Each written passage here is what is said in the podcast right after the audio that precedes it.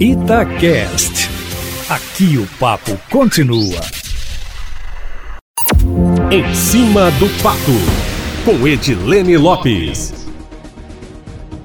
Dia depois da decisão do governo do estado de incluir as academias de ginástica, clubes, escolas de atividades esportivas e agências de viagens na onda amarela, na qual está a maior parte das regiões de Minas, a Prefeitura de Belo Horizonte anunciou, conforme bem acompanhou nosso amigo João Felipe Lolli, mais uma etapa da flexibilização. No entanto, Júnior, ainda não abrange as academias e clubes, que permanecem fechados, pelo menos por mais alguns dias aqui na capital. Isso porque, apesar da decisão da Justiça Justiça de Minas e também da recomendação do Ministério Público, Belo Horizonte, para o nosso ouvinte entender, que desde o princípio vem adotando um protocolo de segurança mais rígido, não aderiu ao programa Minas Consciente e segue regras próprias. Em suma, o prefeito anunciou hoje, conforme o Loli acompanhou de forma claríssima, que os comércios que estavam abrindo três dias na semana ficarão abertos de segunda a sexta, os shoppings também estarão na mesma lógica, os restaurantes e lanchonetes com regras de distanciamento poderão abrir de 11 às 3 da tarde para um almoço,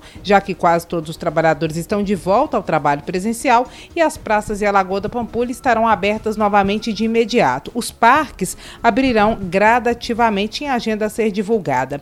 As escolas, tanto as estaduais quanto municipais e particulares, permanecem fechadas, Júnior Moreira. Todos os dias eu recebo muitas perguntas sobre isso. Embora o governo do estado não tenha dado nenhuma declaração oficial sobre o assunto, nós adiantamos aqui na coluna em cima do fato que o Estado vai avaliar o retorno presencial para outubro. Essa é a data que é trabalhada internamente, mas ainda não há nada definido. A Prefeitura de Belo Horizonte não trabalha com nenhuma data e nem oferta aulas online. Hoje, o prefeito afirmou que segue a orientação da Universidade de Harvard, segundo a qual as crianças são os principais vetores do coronavírus do planeta, Júnior Moreira, embora sejam assintomáticas na maior parte dos casos. O Estado, conforme nós também informamos em primeira mão, prorrogou as teleaulas até dezembro, Júnior.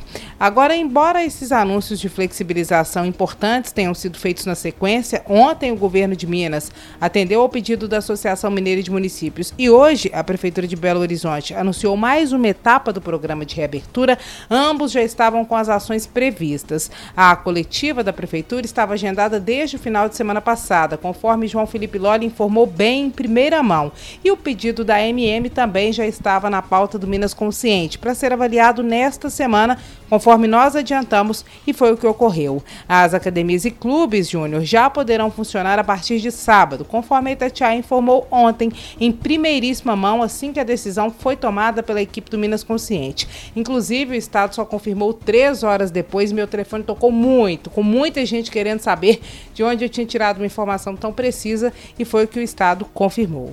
Agora, novidade na semana que vem, o governo de Minas termina o levantamento sobre a inclusão de leitos privados na conta global de leitos, o que pode liberar cidades de regiões que estão na onda vermelha, mais restritiva, como é o caso da região central e da metropolitana, por exemplo, para a abertura de mais atividades, o que na prática já tem ocorrido, Júnior. Hoje, 533 dos 853 municípios mineiros aderiram ao Minas Consciente. Nove macro-regiões estão na onda amarela, que é a onda do meio, cinco estão na onda vermelha, que é a mais restritiva, e nenhuma região está na onda verde, Júnior, que é a mais abrangente mas com tantas exceções e tantas concessões, a onda verde já está esvaziada, ainda mais com a abertura de academias e clubes. De fora mesmo, agora praticamente só as escolas, Júnior Moreira, e a gente tem que considerar que muita gente, inclusive no poder público, está trabalhando em home office, o que diminui um pouco a movimentação, embora a maior parte das atividades já esteja liberada.